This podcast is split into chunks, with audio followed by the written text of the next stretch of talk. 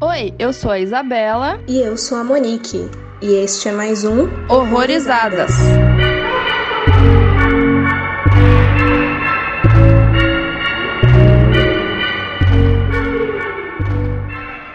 Oi, gente, sejam bem-vindos e bem-vindas a mais um Horrorizadas. Hoje a gente vai falar do filme Rastro de Maldade, ou Bonnie Tomahawk, que é um filme de 2015. Ele é terror e western, direção e roteiro de S. Craig Zahler. E hoje, para conversar com a gente sobre esse filme, tá aqui o Túlio, do Cine Diário. Seja muito bem-vindo mais uma vez, Túlio, tudo bom? E aí, Isabela, beleza? É um prazer estar aqui de volta com vocês. Aguardei bastante esse convite, tô achando bem legal estar de volta. Pra quem não lembra do Túlio, ele tá com a gente em Ponte Pool e no especial também, né? Foi o Gore, eu lembro. É isso mesmo. Indiquei Acorrentados. Ah, eu assisti, eu assisti, eu tava tentando lembrar quem foi que tinha indicado no especial, eu sabia que tinha sido alguém, aí eu não conseguia lembrar quem, mas boa, eu gostei do filme. Eu não vi ainda, mas boa, eu vou assistir também um dia. E a sinopse aí do filme, resumidamente, situado no caso no Velho Oeste, onde um xerife veterano, seu assistente de meia idade e um pistoleiro juntam forças para resgatar uma garota sequestrada por uma tribo de canibais. Eles são acompanhados pelo marido da vítima, que insiste em participar da expedição mesmo com a sua perna seriamente ferida. E que agonia que dá aquele homem com aquela perna, misericórdia, velho. Nossa.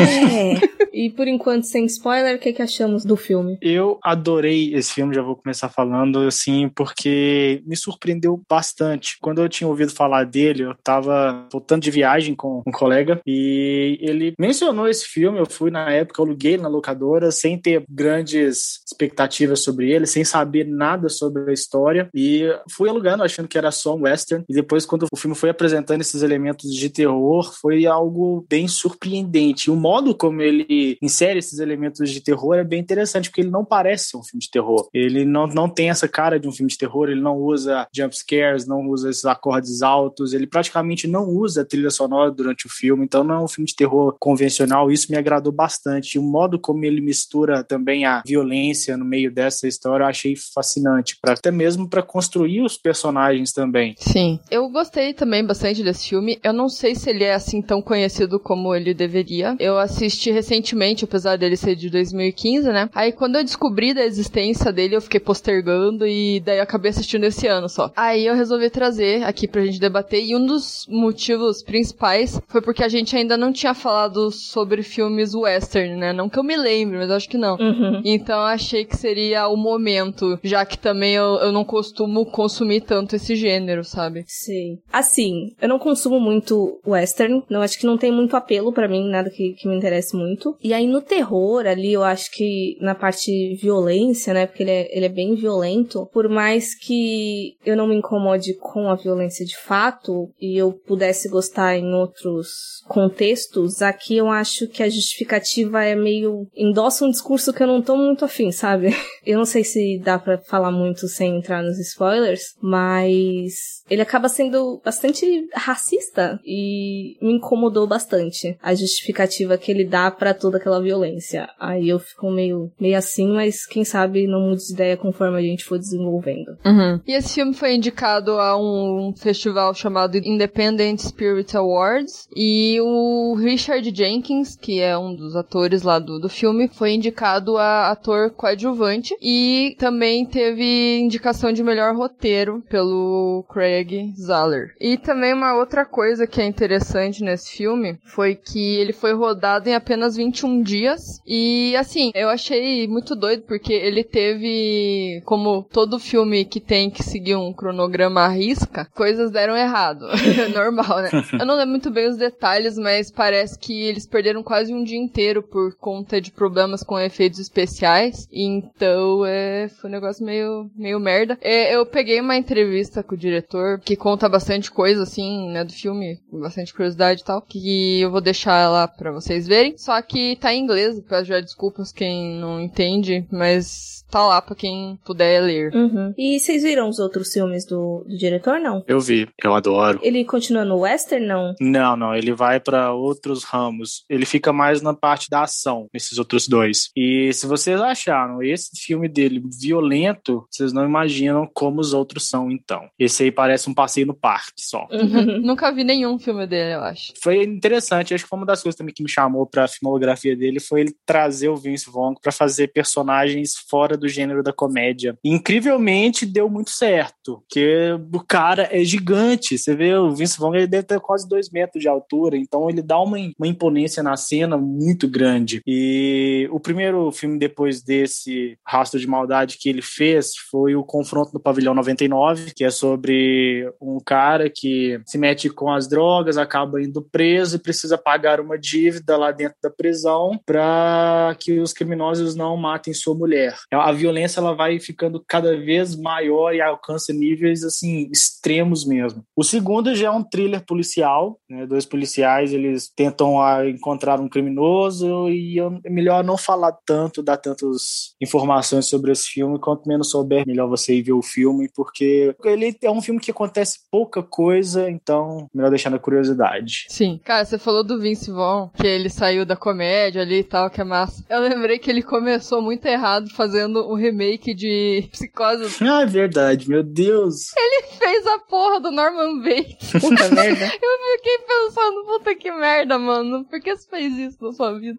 Eu tava tentando lembrar de papel dele sério, eu acho que foi na segunda temporada de Fargo. Por mais que ele estivesse bom ali, eu acho que é a temporada que eu menos gosto das três. Então, não sei se é uma boa referência pra eu lembrar dele também. É, e, e teve, teve também, ele participou da série True Detective, acho que na segunda temporada também. Ah, não, é. Então eu tô confundindo Fargo. É, é True Detective. Obrigada pela correção. E ele fez Jurassic Park 2. Nossa, falando aqui da carreira do Vince Vaughn, né? Fomos longe. é, não. Mas é interessante que a. No caso, voltando pra Bone Tomahawk, tem bastante gente conhecida, né? Tem. Tem o. Kurt Russell. Isso. Tem o Patrick Wilson, que é bem conhecido, talvez, aí dentro do terror, né? Por causa das franquias. É, ele tá com a cara bem marcado, né? Uhum. Ele, ele tá no Sobrenatural, no Invocação do Mal. Naquele do Campo do Medo. A gente tem o David Arquette também. Nossa, é super pequenininho o papel dele, né? O cara que faz o Capitão Spawn também, bem no comecinho. Sim, verdade. O velho que é falecido. Ah, um ator que eu gosto muito que tá nesse filme é o Richard Jenkins, cara. Eu acho esse cara muito bom. Aquele velho que fez o Chicory. Puta merda. Eu adoro ele, mano. ele é muito bom. Ele tá, ele tá muito massa nesse filme. Ele vai fazendo uns comentários assim, engraçados, e ele não para de falar. Ele vai falando, só falando. Esse velho é hilário, mano. Assim, uma das coisas que eu gosto nesse filme é porque é uma missão de resgate que tem tudo pra dar errado. E 50% das pessoas da missão são idosos. E eu gosto muito de velho em filme. Ainda mais quando são os velhos meio foda, barra engraçado e sei lá. Que assim, Kurt Russell, ele tem ali todo um, um tipão de badass, mesmo sendo velho, né? Ele, assim, Kurt Russell, ele meio que faz sempre os mesmos personagens, né? Parecido, né? Não tem uma coisa muito diferenciada. Não lembro de um filme assim muito diferente que ele fez os papéis, né? Verdade. Eu acho até que ele pegou o visual dele, que ele tá nesse filme emprestado dos Oito Odiados, ou foi o contrário, alguma coisa assim, ele aproveitou, que eu acho que ele tava bem parecido nos dois filmes. Tava. É mesmo, né? Foi bem perto a data. É, eu tô procurando aqui agora, pra ver se eu vi ele em alguma coisa muito diferente, porque eu só consigo lembrar dele como, tipo, sei lá, no faroeste, assim. É, ele tem muita cara de faroeste. Ele fez alguns, mas acho que a maior parte da carreira dele não foi filme, né, western. Mas ele tem muita cara. Nossa, aparentemente ele fez um Papai Noel já. Verdade. Aham, uhum, eu vi esse filme, o primeiro. O segundo parece que também tem e é com a mulher dele, mas eu não vi. É até que é legalzinho. Aviso: este podcast contém spoilers. Recomendamos que você assista ao filme antes de ouvi-lo. Então vamos para os spoilers, né? Eu acho que, assim, todo filme que retrata canibalismo é sempre meio parecido, né? As coisas. Que, assim, é, é sempre uma tribo indígena que acaba sendo vilão, sendo que às vezes não é bem assim, né? Às vezes as pessoas invadem o lugar e daí tomam no cu, né? E sempre acaba caindo no cu dos índios, né? Então isso é meio complicado de não problematizar, mas ao mesmo tempo eu gosto de filme que tem canibalismo, então é meio complicado.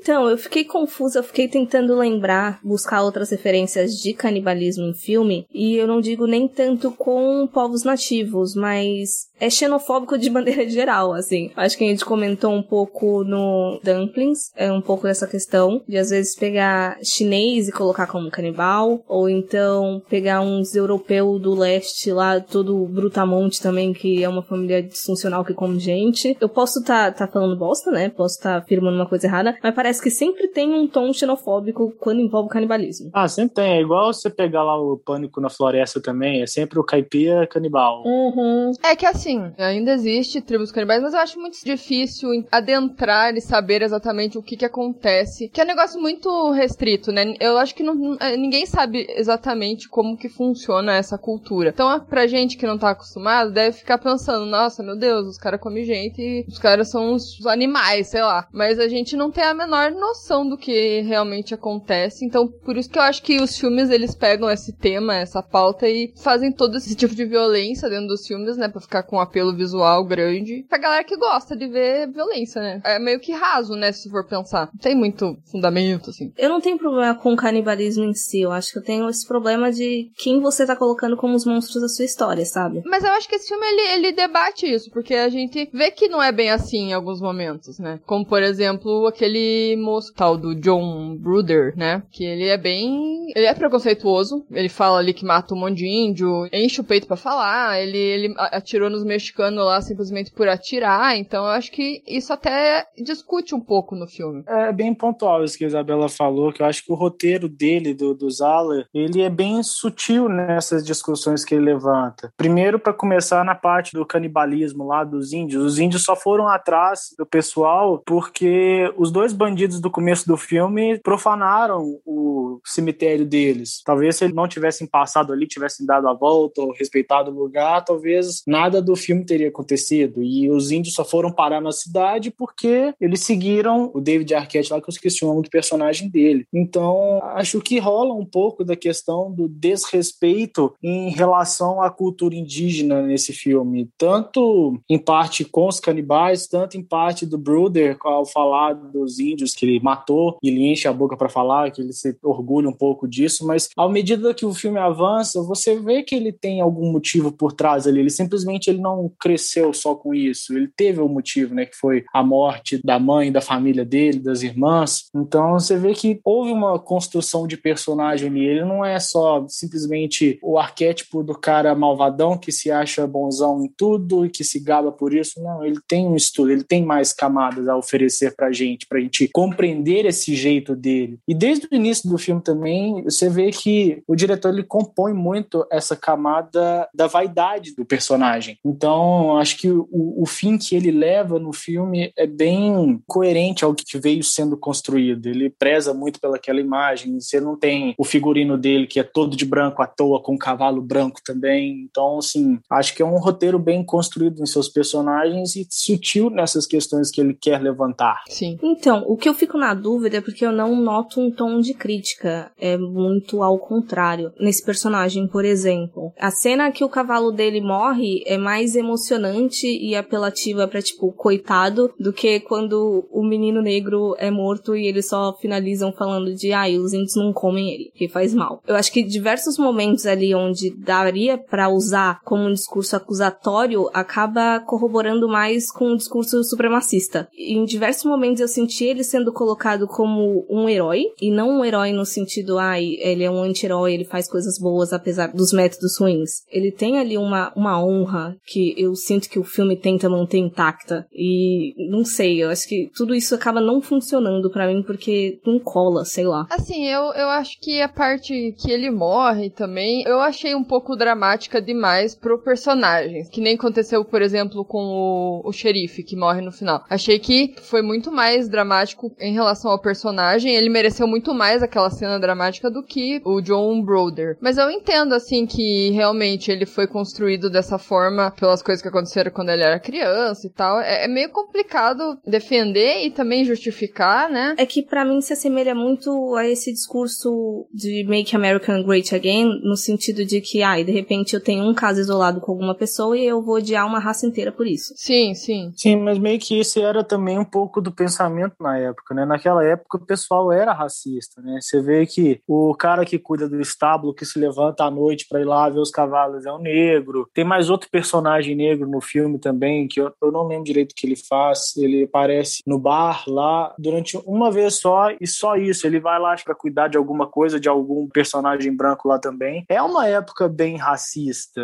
E até às vezes eu penso que o filme quer um pouco falar sobre isso. Por mais que ele não ouse, né, por mais que ele não seja totalmente explícito nisso, ele tenta reproduzir a imagem daquele tempo no filme. Sim, eu até ia já levantar aqui sobre o, o, o racismo no filme, sendo que os negros só têm o papel de servir, né, nesse filme. Você não vê um negro fazendo ah, absolutamente nada além de ser o garçom, de ser o cara do estábulo, né? Então é, é realmente complicado. Essa época realmente foi bem complicada. Só que eu li em alguns lugares já que o cowboy na versão de Hollywood, eu coloquei versão de Hollywood, mas não é bem, esse filme não é muito hollywoodiano, né? Tipo, ele é, mas não é, né? Porque ele tem ali o independente, mas são atores hollywoodianos, enfim, então não sei muito bem como definir. Mas o cowboy nessa versão ele é retratado como sempre o cara branco, só que eles apagam a existência de cowboys negros, de cowboys índios e mestiços nos filmes. Você não vê muito, né? Não, você não vê tanto, mas igual eu falei, naquela né, pessoa era muito racista. Mas pegando pela região em que eles estão, ali é bem o sul dos Estados Unidos, né? Então, aquela região foi uma das últimas a abolir a escravidão e a aceitar a pessoa negra como realmente um, um cidadão ali. Só de você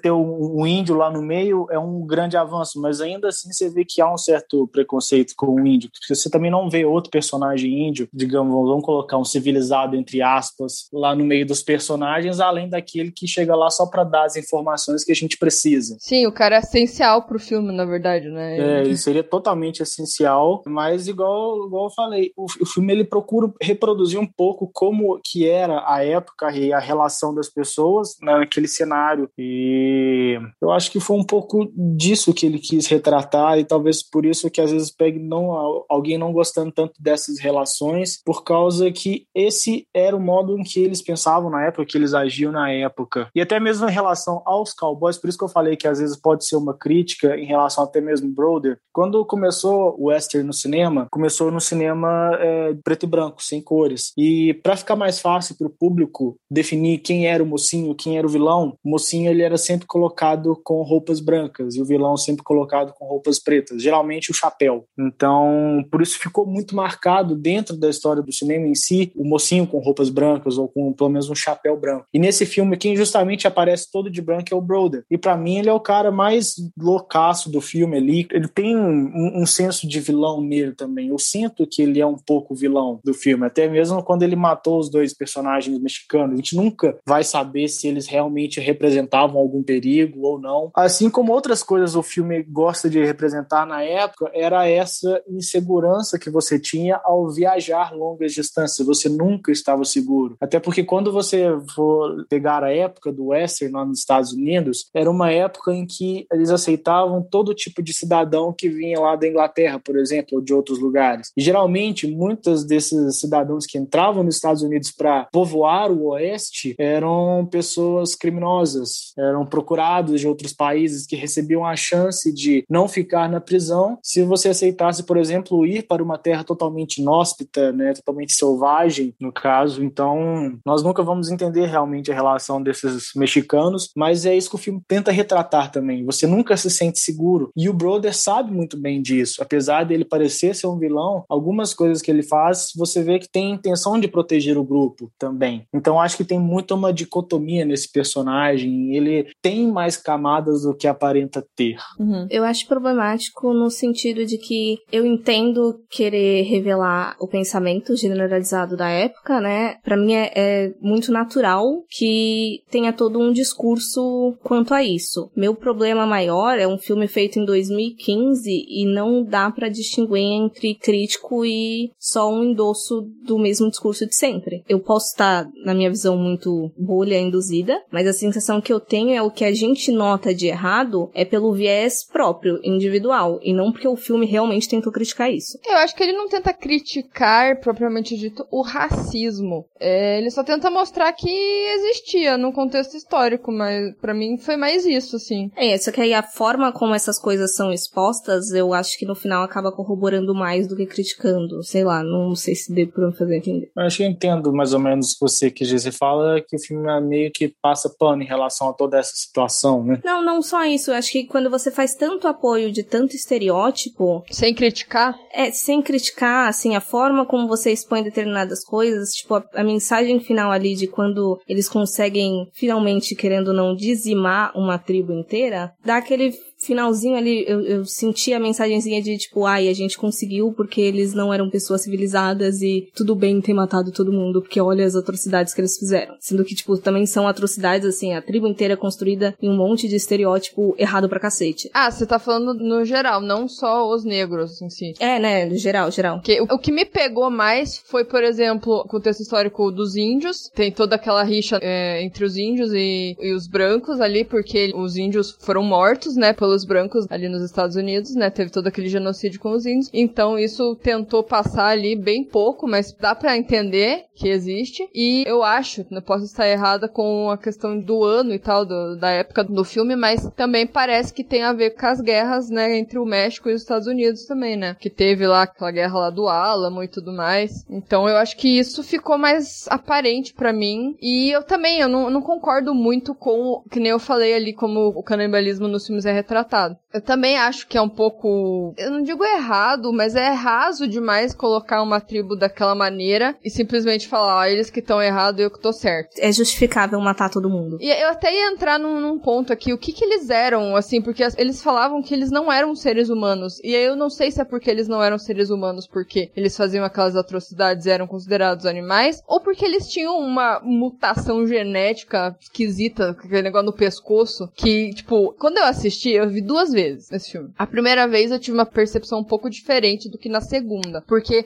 a primeira vez eu pensei que poderia ser a característica, né, do que eles chamam lá de trogloditas. Para mim eram implantes faciais que eles tinham como outras tribos fazem, né? A gente sabe que tem várias outras tribos que usam implantes, é, fazem modificações corporais até certos pontos extremas. Aí na segunda vez que eu vi, eu pensei que será que era, não era uma coisa que eles tinham, que, que eles nasciam com aquilo? Então eu fiquei meio confuso o que que eles eram exatamente exatamente. Pra gerar essa discussão de, tipo, eles eram seres humanos, eles não eram na, na, na perspectiva dos personagens, né? Então, eu li um review até no Leatherbox. No caso, foi um review feito por um nativo eu não sei se ele é nativo americano, mas enfim. Ele comenta sobre toda essa questão de ser troglodita ou não. Eu vou citar, assim, numa tradução livre, tentar ser o mais rápido possível. Ele começa a falar sobre o que é o filme e ele fala: algumas pessoas são sequestradas por, entre aspas, selvagens, então um grupo de caras sai para pegá-los. Antes de irem, um personagem nativo de passagem explica que as pessoas que eles estão procurando não são nativas, são trogloditas. Quando perguntado como eles se parecem, o homem nativo diz que eles se parecem com nativos, mas eles não são nativos. Isso realmente parecia que os cineastas estavam tentando se imunizar de serem chamados de racistas, por ter um personagem nativo de passagem, o qual nunca mais vemos, aparecendo e dizendo que, entre aspas, os selvagens não são nativos, eles são canibais de caverna sem linguagem, fecha aspas. Eles são imunes a qualquer acusação. A coisa é que esses trogloditas eram interpretados por atores nativos, eles pareciam povos nativos, eles eram referidos como selvagens em todo o filme, eles eram constantemente referidos como índios e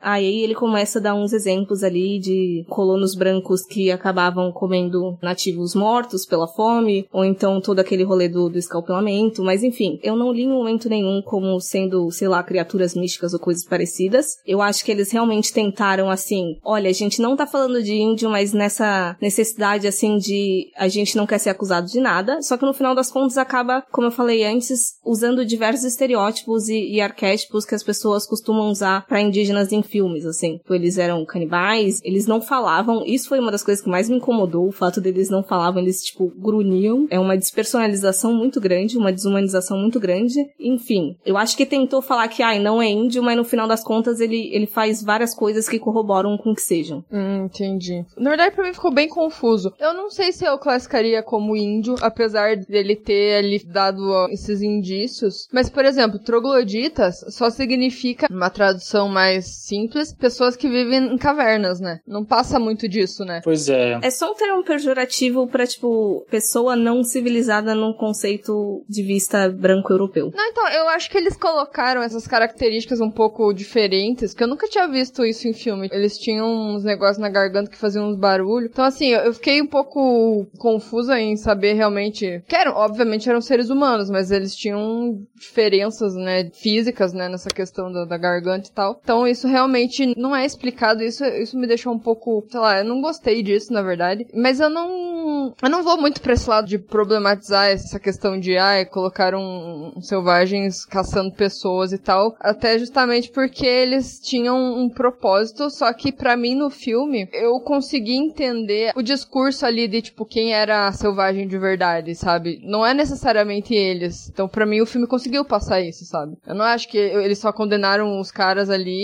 sem deixar um, uma questão assim de, ah, mas pera lá, quem que tá errado ali? Não, não são só eles, né? Então, eu consegui pegar por esse lado, né? Não sei.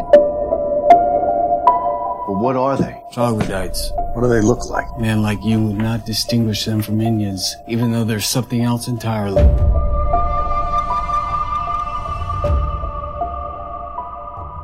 Em linguagem de roteiro, esse vilão, né, essa tribo, são considerados vilão força da natureza. Ele é um vilão que ele não cativa em si por uma grande contextualização ou um grande desenvolvimento de personagem. No caso, ele praticamente não tem um desenvolvimento. O filme só sugere algumas coisas para nós, que eu vou já falar, mas esse vilão, ele funciona pelo fato dele ser totalmente implacável, ele não parar, ele sempre ter sede de, de mais, de aniquilar tudo e todos que vê pela frente, mas o que eu não consegui perceber no filme é algo dizendo que essa tribo talvez seja errada e que os homens são os mocinhos. Eu não consegui enxergar essa distinção no filme, apesar de que nós, às vezes, a maioria das pessoas fiquem do lado dos humanos ali, né, dos moradores da cidade, por exemplo, eu não consegui ter essa visão de que eles são certos e os índios são os errados e pronto. Como a gente falou, eu falei no começo, foram os dois bandidos que profanaram o cemitério cemitério da tribo de trogloditas, eles que profanaram o cemitério deles, isso que fez eles irem atrás dos bandidos, né? Só que o filme abre com os dois bandidos matando outras pessoas. É, isso que eu ia falar. E o filme abre dessa maneira mostrando, pô, realmente, quem então é realmente o, o vilão nessa história? São os indígenas que estão simplesmente reproduzindo a cultura deles, né? Essa tribo de canibais, que isso vem, não foi algo que eles começaram a fazer de um dia pela noite, noite, isso é algo que vem de um contexto histórico muito maior. E pelo fato de terem poucas pessoas nessa tribo, você vê que isso é algo que provavelmente eles eram muitas pessoas e com o passar dos anos eles foram diminuindo o tamanho da tribo deles. E os humanos estão fazendo algo que realmente não é algo que faz jus à nossa tribo, por exemplo. Então, tipo assim, nós sabemos que é totalmente errado matar.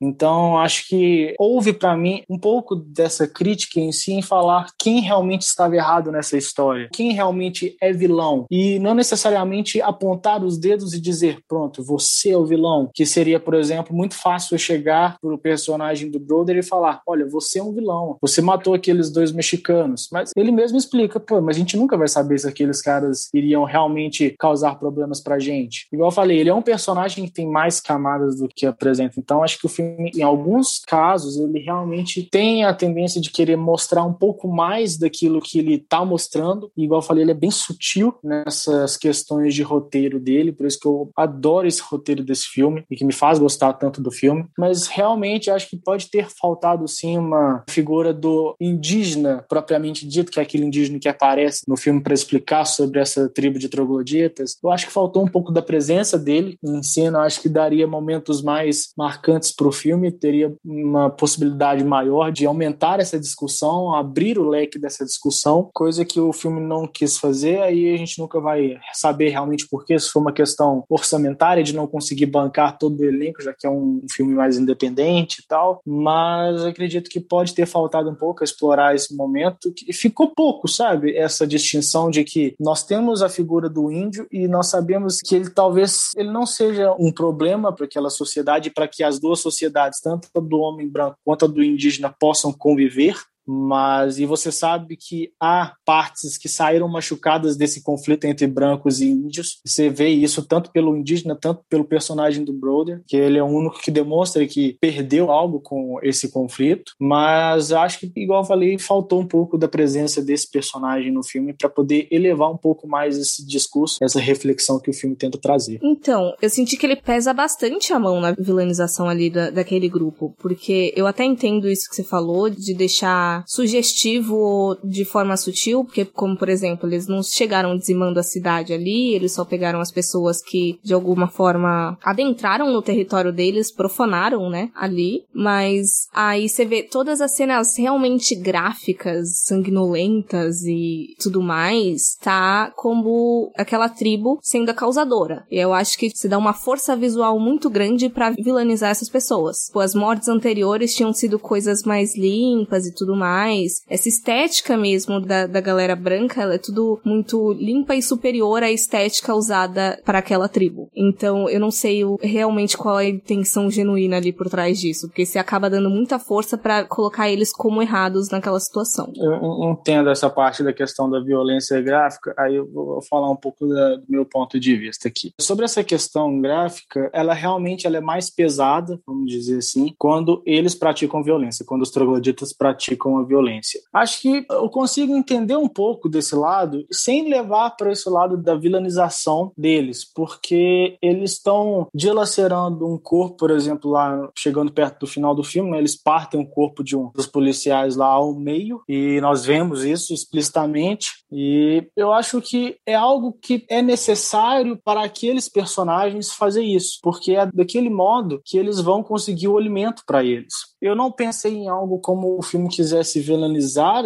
os personagens, mas algo que mostrasse como eles vão pegar o alimento. Igual você mesmo falou, eles não pegam todos da cidade. Eles pegam a pessoa que profanou o cemitério, mas eles também pegam duas pessoas a mais. Mas o que que significa essas duas pessoas a mais? Por que, que eles não pegaram mais pessoas então? Por que foram só duas? E me vem na cabeça o pensamento de que a tribo pegou apenas o necessário para que eles possam se alimentar. E ao meu ver, isso não os vilaniza mas sim os classifica como realmente uma tribo. Que a tribo, ela simplesmente caça aquilo que come. Ela não caça por esporte, ela não caça por algum outro motivo, sem ser a simples necessidade disso. Ou responder com atos de violência, às vezes, com algum tipo de ofensa imperdoável, que é coisa que nós sabemos que aconteceu em muitos outros povos do mundo inteiro, e não só nos indígenas, que são povos que às vezes respondiam com atos de violência também quando alguma ofensa era cometida a eles. Então, eu penso mais dessa maneira, eu não consigo, eu não levei para esse lado da vilanização. E a vilanização, ao meu ver, para mim, fica a parte dos bandidos que começam que abrem um filme matando pessoas que estavam simplesmente dormindo em plena luz do dia. Não era de madrugada nem nada, então eu acho que foi um tipo de assassinato de uma forma muito mais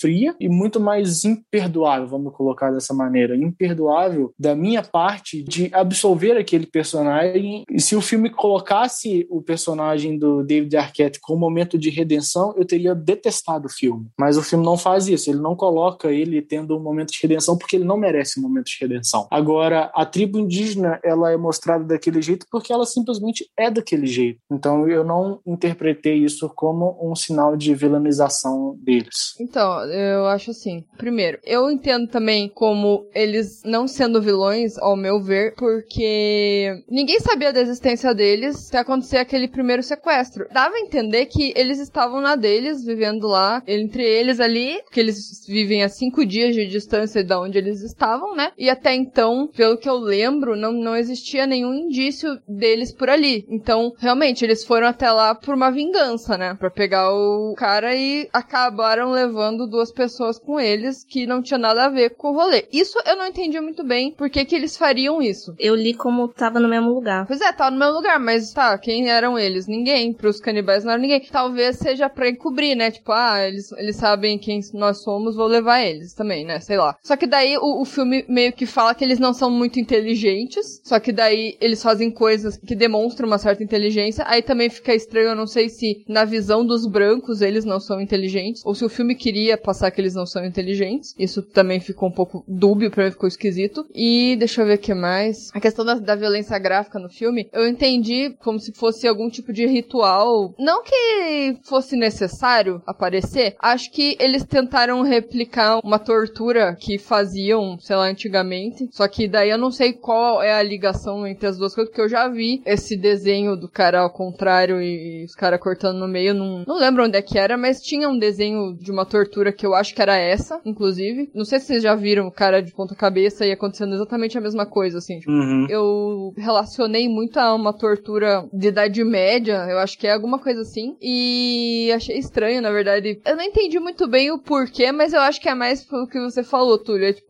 a maneira que eles faziam por algum ritual, alguma coisa, ou simplesmente crueldade de vingança, sei lá, o cara fez alguma coisa, enfim, não sei também. Mas, por exemplo, depois aparece lá o xerife também, tipo, ele pega e corta a cabeça do cara. Tá que não é a mesma coisa, né, que você abrir um cara vivo no meio, mas ele também, tipo, mata o cara de uma maneira extremamente violenta, né? Então, eu não sei se eu vou pra esse lado de que, tipo, ah, os brancos foram menos violentos, até porque eles também usavam armas, né? Muito mais fácil matar alguém com uma arma do que você matar alguém do jeito que aqueles caras estavam matando. Porque eles tinham a, a arma ali, né? O que, que eles vão fazer? Vão, Pois é. vou usar a arma, né? Tipo, Fica meio difícil comparar pra mim. Porque eles são totalmente diferentes nesse sentido, de terem recursos pra matar. Mas igual eu tava falando com vocês a respeito dessa visão que eu tive, né? Que esse ritual de, de, de abrir lá o cara no meio é mais algo necessário para eles, às vezes, né? Dividir o alimento, até porque logo depois dessa cena que ela acontece, um desses canibais ele volta lá perto da fogueira comendo a perna do cara como se fosse uma coxinha de frango Sei. ele volta comendo ela, entendeu? Então, tipo assim, ali foi um meio de repartir o alimento deles. Então, às vezes eles nem estejam pensando em que isso seria uma tortura ou algo, por isso que me veio esse pensamento. Não, aquilo é algo que eles fazem porque é necessário a eles. Eles fazem porque eles precisam comer. E isso vem da cultura deles. E se é da cultura deles, eu não posso vir e julgar como errado e julgar eles como vilão. O filme está me mostrando o que é parte deles. Então, por isso que eu não acho, eu não creio que eles sejam eh, vilanizados nesse sentido. E por isso que eu acho que cabe a violência gráfica nesse sentido. É um choque pra gente. É um choque. Do mesmo modo em que chocou a cultura quando o branco chegou nos Estados Unidos e começou eh, esse avanço para o oeste, do mesmo modo que houve esse choque, então tá tendo ali um choque, mas um choque muito grande para nós. Então, assim, é um choque de culturas que o filme quer provocar na gente. Por isso que às vezes eu falo também que esse filme tem um pouco esse viés crítico e indaga a gente a pensar que eles sejam os vilões, mas pô, não, peraí, mas será que eles realmente são os vilões? Por que que eles estão fazendo isso? Será mesmo que eles estão fazendo só para se divertir? Ou será que eles estão só buscando alimento? Igual eu falei, tinha muito mais pessoas para eles poderem buscar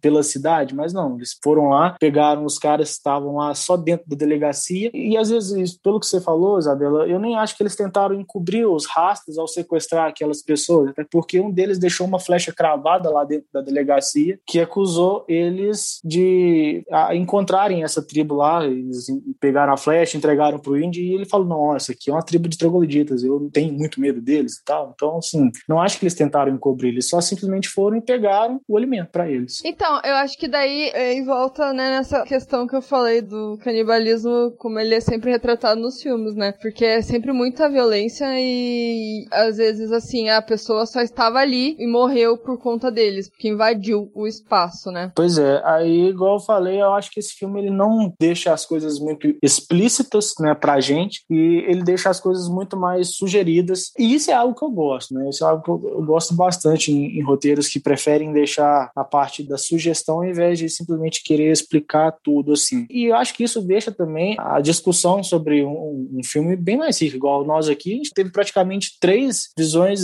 diferentes entre si do mesmo filme, do mesmo roteiro, daquilo que nós três vimos, a mesma coisa. É, eu acho que grande parte do entendimento dele, do posicionamento dele, vem da gente mesmo e não do filme em si. E isso me preocupa um pouco. Pois é, ele, ele dá essa liberdade pra gente interpretar. E é bom você ter essa discussão também com o pessoal, seja aqui no podcast, seja nas pessoas que você conversa, no seu círculo de amizade. Acho que isso é importante pra enriquecer o filme também. Não só simplesmente assistir e falar assim, ah, o filme é bom, o filme é ruim. Existem mais camadas nisso também. É, sem contar que também, quando a pessoa vai fazer um filme e quer passar uma mensagem, às vezes a mensagem que ela tá passando, na cabeça dela fica muito clara que vai ser aquilo que as pessoas vão entender e vão imaginar e vão, sei lá, interpretar, e acaba não sendo. Pois é, acaba sendo bem mais obscuro do que ele imaginou. Sim. E uma coisa que eu me lembrei quando eu vi esse filme, eu relacionei muito com o filme O Predador. Não sei se vocês pegaram essa referência, mas pra mim ficou muito o Predador total, assim. Ficou, ficou. Ficou, ficou. Principalmente aquele que tem o, o, osso saindo aqui da bochecha, né? E não, não são todos os personagens da tribo que tem esse osso na bochecha, só um. É, mas mais pelos gestos corporais também. Quando ele dá aquele grito, assim, que pensando uma mistura de predador com holocausto canibal, sei lá. E igual eu falei também, em relação a roteiro em si, são os, os mesmos tipos de vilões, né? São vilões aquilo, igual eu falei, a força da natureza. É um vilão que você não tem caracterização, você não tem desenvolvimento de personagem, eles são simplesmente implacáveis e não param. É, a diferença do, do predador é que daí rola menos problematização, porque não é um ser humano. É, é só um, um, um alien bombadão que mata todo mundo. É um alien, daí, ah, beleza, é um alien, ele pode morrer.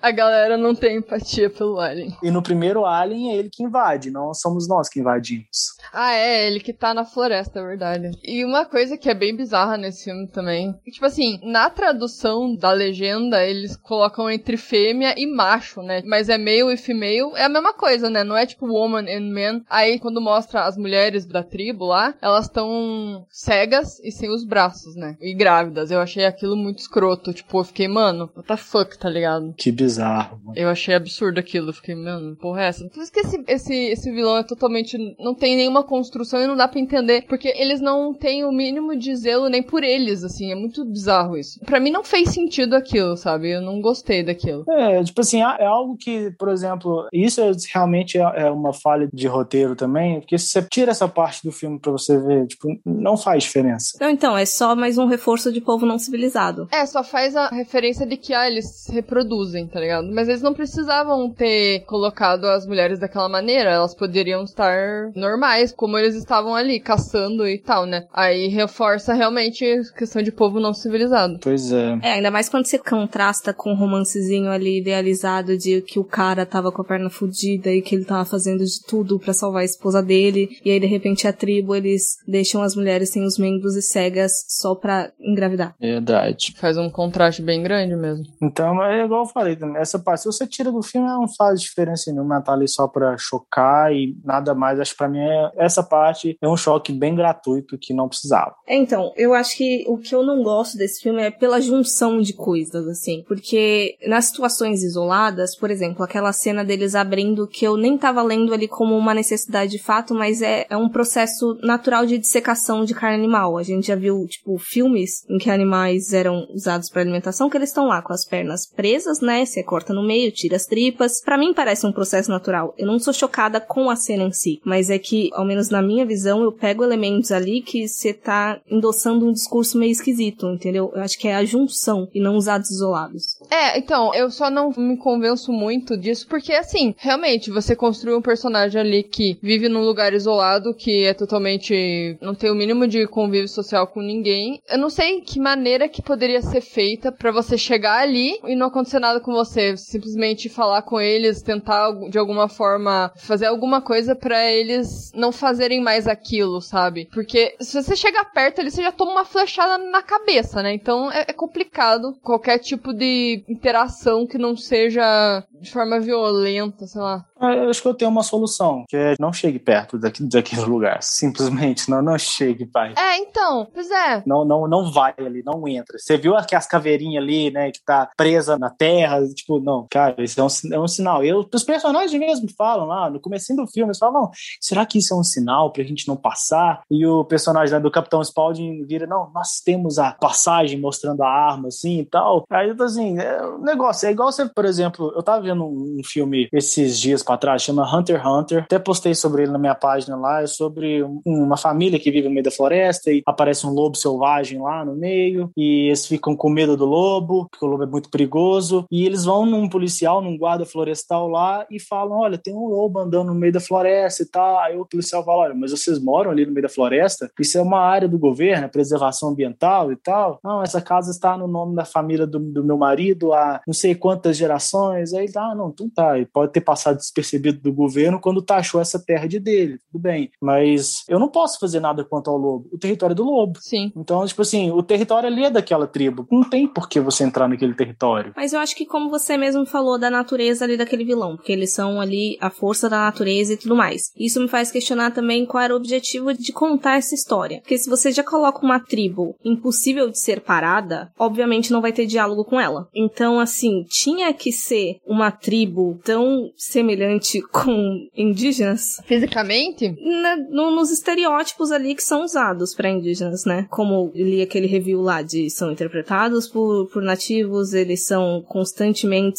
citados como indígenas ou como nativos dentro do filme, mas enfim. Eu acho que dentro do terror a gente tem uma gama assim de, de possibilidades para você colocar um monstro, para você colocar um vilão, e aí você vai fazer essa comparação tão próxima de um povo que foi que ainda é tão mal compreendido, que ainda é tão hostilizado e tudo mais, só, só reforça uma mensagem. É, pois é, mas eu acho que essa mensagem que o filme quer passar mesmo, é como até mesmo esse povo que tem uma cultura tão diferente da nossa, ele é mal interpretado, ele é mal compreendido por nós. Eu achei que tiveram comparações semelhantes, mas se você for ver os comportamentos, não são nada semelhantes, né? Porque o índio do filme, eu acho que não tem nada a ver com, aquele, com aqueles bichos. Eu não li como seres humanos é, que são hostilizados, eu li mais mesmo como os caras querendo mostrar que tem uma galera ali que é hostil pra caralho e não chega perto, sabe? Não pensei que, nossa, os caras são semelhantes aos nativos. Sei lá. Eu acho que eles tentaram não deixar semelhante em alguns aspectos. Pois é, eu também tive a mesma impressão de que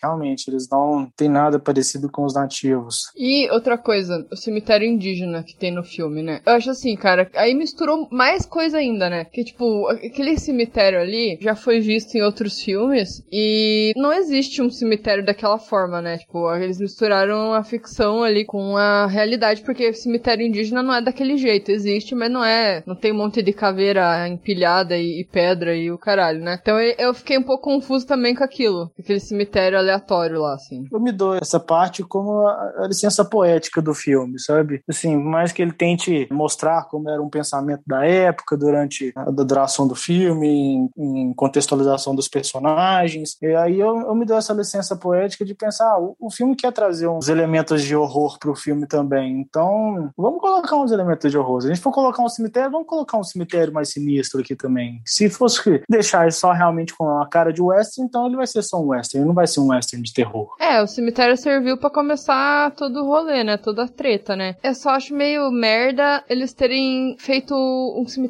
indígena e não, sei lá, alguma coisa. É que eu acho que cemitério indígena é uma coisa mais fácil das pessoas entenderem, né? Sei lá. Mas poderia ser qualquer outro tipo de adoração, de sei lá o que ali, pra ficar claro que era um negócio sagrado pros caras e eles não queriam que ninguém chegasse perto. Fiquei meio confusa. Hum. Agora, em, em relação aos elementos de horror, eu não sei se vocês tiveram a mesma sensação que eu tive, mas é igual, quando os dois bandidos do começo do filme estão chegando perto, eles ouvem aquele grito dos canibais, né? E eles ficam totalmente cismados com o que talvez seja aqueles gritos, aquela coisa. Um fala que é o vento, o outro fala, não, só se o vento estiver cantando, então. Aí, beleza, acontece tudo aquilo, né? O filme avança e tal. E assim, todas as vezes que eu ouvi de novo aquele grito no filme, me deu um arrepio na espinha, me deu um gelo. Eu fiz assim, meu Deus do céu, esse povo tá perto, esses, esses canibal tá perto, vai todo mundo morrer. É, o que eu gostei foi essa tensão que foi criada, né? Porque eles estavam todo tempo num campo aberto, né? Num lugar aberto. E a todo momento eles poderiam, que nem no começo lá, levar uma flechada.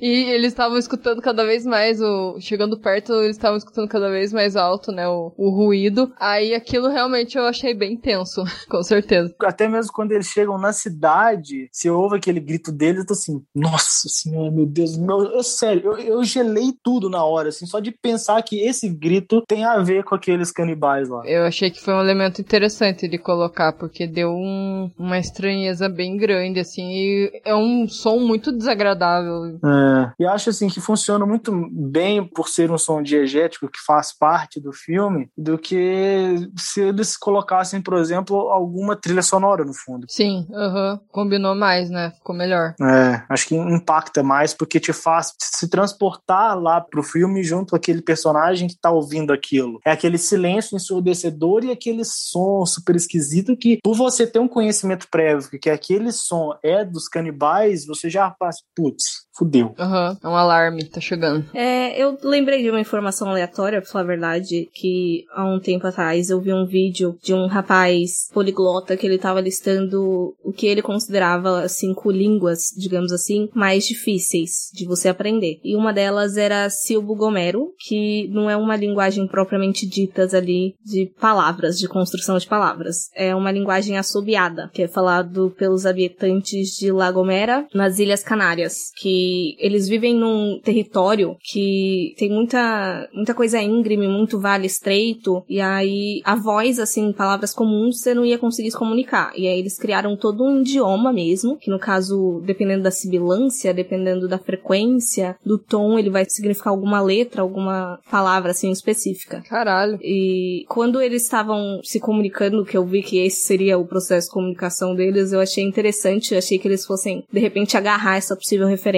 mas aí era um bagulho que eles colocavam na garganta. É, então, eu não sei se eles colocavam ou era deles, né? Eu não fiquei meio confuso com isso também. Se era um implante ou sei lá. É, porque não deu para ver direito. Pela imagem que eu lembro, posso estar com a memória falsa, parecia mais um, um artefatozinho. Quando tem uma hora que eles tiram, né, de um morto. Tive a impressão de ser um artefato. É. Pois é, que nem eu falei, eu tive duas percepções diferentes, porque na segunda vez, o cara custou tanto para tirar aquilo, que eu achei que era um negócio que tava bem bem profundo na garganta dele. Então eu, eu, pensei que poderia ser alguma coisa dele mesmo. Alguma coisa genética deles. Porque tava realmente. Ele custou para tirar aquilo. Que nem os dentes do cara lá também. Pode ser um implante? Pode, mas assim, um implante na garganta é muito fácil você morrer fazendo aquela porra e enfiando na sua garganta. Não sei. Mas, mas ali a região onde eles enfiam é a mesma região onde faz aquela cirurgia quando você tá com o pulmão comprometido aqui na garganta, sabe? Eu esqueci o nome dessa, dessa cirurgia, essa pequena cirurgia. Mas enfim enfim, é a mesma região. E eu acho que não envolve isso de, de morrer de repente se eles fossem tentar colocar, porque logo no início ele tem aquela cena lá com os, os bandidinhos lá, e aí ele fala: não, para você matar uma pessoa, você tem que cortar todas as 16 veias, que não sei o que lá. Então, uma coisa bem localizada. É, é tem que saber estancar o sangue, né? Senão fudeu. Enfim, eu, isso também ficou muito confuso, essas coisas assim, não ficou meio, sei lá, não sei o que pensar. Eu prefiro achar que é um treco deles lá, porque daí é mais fácil de explicar. Pronto, nasceu assim, acabou. Só antes de vocês fazerem as conclusões, só pra falar uma curiosidade aqui, de uma das próximas produções do diretor, que ele não vai ser o diretor de um filme aqui, ele vai ser só o roteirista. Quem vai ser o diretor vai ser o Park Chan-wook, diretor de A Criada, diretor de Old Boy. Hum. E vai ser um outro faroeste. Até o momento parece ter o Matthew McConaughey confirmado como um dos atores do elenco. Não fala se vai ser o ator principal, o coadjuvante ou o que vai ser, mas diz que ele está no elenco. Então acho uma produção bacana ficar de olho. Interessante. Já tem nome? Tem. É The Brigands of Rattle Creek. Hum, ficar monitorando aí para quando sair. This is why frontier life is so difficult. Not because of the Indians or the elements, but because of the idiots.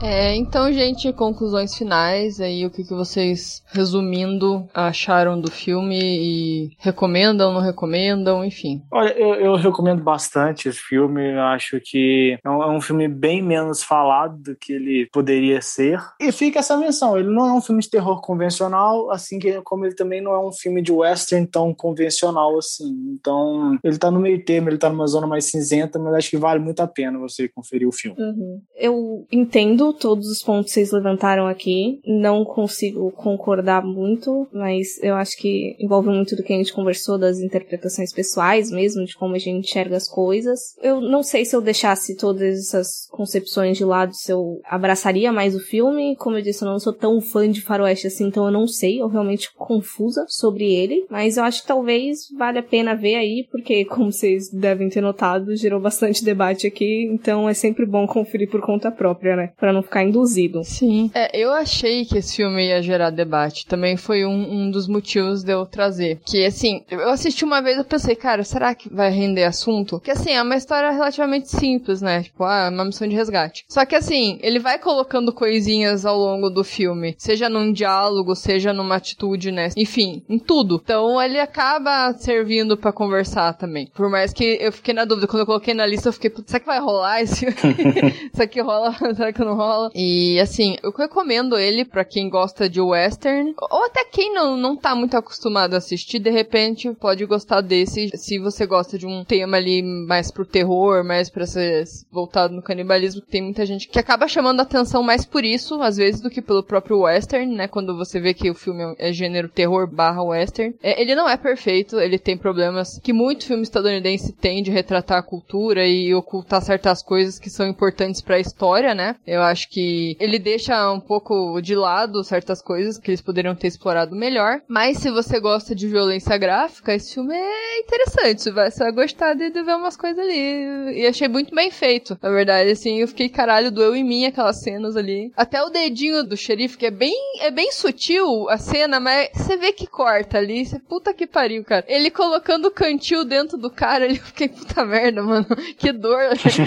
o filme doeu, o filme dói, mas né, enfim. Pra quem gosta de ver umas violências assim, vai que vai. É, eu fico pensando bastante nessa questão, porque ele traz aí um gênero que ele já não é, não tá em auge, né, no, no western. Eu acho que eu não me incomodaria se ele fosse um western da época em que era amplamente produzido, que eu acho que refletiria mais, se comunicaria mais com as visões de mundo da época, né? Eu acho que pelo fato dele ser 2015 que pesa a mão para mim, assim. Fico muito com o pé atrás com a maioria das decisões criativas dali, embora gere discussões, né? Aí fica do espectador. É que, sabe que eu acho que 2015 ainda não tinha tanta. Assim, eu não sei você, mas eu em 2015 pensava muito diferente ainda, né? Tipo, certas coisas. Então eu fico pensando que assim, em 2015 é, é, ele ainda não era algo discutível, entre aspas, aceitável, porque eu acho que não tinha tanta problematização em 2015 como tem hoje em dia, né? Quando eu falo isso, não é de uma maneira ruim que eu tô falando, mas enfim, não criticando, né? Aham. Uhum. Então, eu entendo, mas eu acho que depende dos aspectos em específico. Por exemplo, se a gente pensar no, no rolê de teste de bech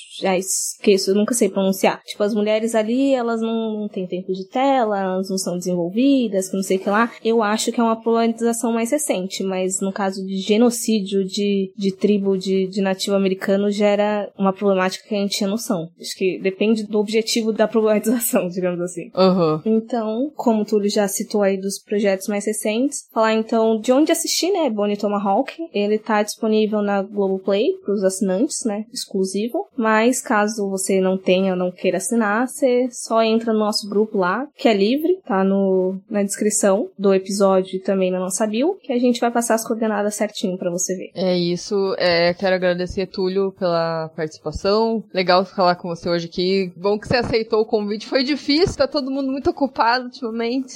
Muitos afazeres, mas que bom que deu certo. Obrigada mesmo. Eu, eu que agradeço o convite. Eu adoro fazer esses podcasts, conversar sobre o filme, criar teorias e analisar. E para mim é a melhor coisa do mundo. Pode me chamar mais vezes que eu venho. Ah, legal, bom saber. E caso o pessoal tenha gostado aí das suas pontuações, onde que elas te encontram? Eles me encontram lá no arroba Diário Cine, lá vocês vão encontrar críticas de filmes, vocês vão encontrar dicas todas as semanas. Eu faço uma lista de um tema diferente toda quinta-feira. E às sextas ou eu faço uma análise ou faço alguma curiosidade legal de referências de filmes. Massa. É bem bacana a página. Uhum. É, então acho que é isso, galera. Sigam a gente também nas redes sociais. Estamos no Instagram e no Facebook como Horrorizadas Podcast, no Twitter como Horrorizadas PC e também tem o site horrorizadas.com que a gente escreve semanalmente aí sobre vários temas, vários filmes, série, enfim, tudo relacionado ao terror. Confere lá que tem bastante coisa saindo. Também estamos todas as quintas às 19 horas no Bom Som Web Rádio. Então confere a gente, siga Túlio nas coisas tudo e até a próxima. Tchau, galera. Até mais. Falou, tchau, tchau. Tchau.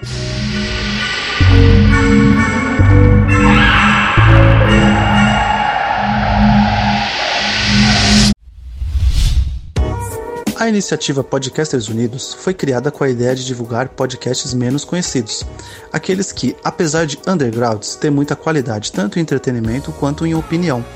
Por aqui você tem a chance de conhecer novas vozes que movimentam essa rede. Então entre lá no nosso Instagram, o arroba Podcasters Unidos, é só escolher e dar o play.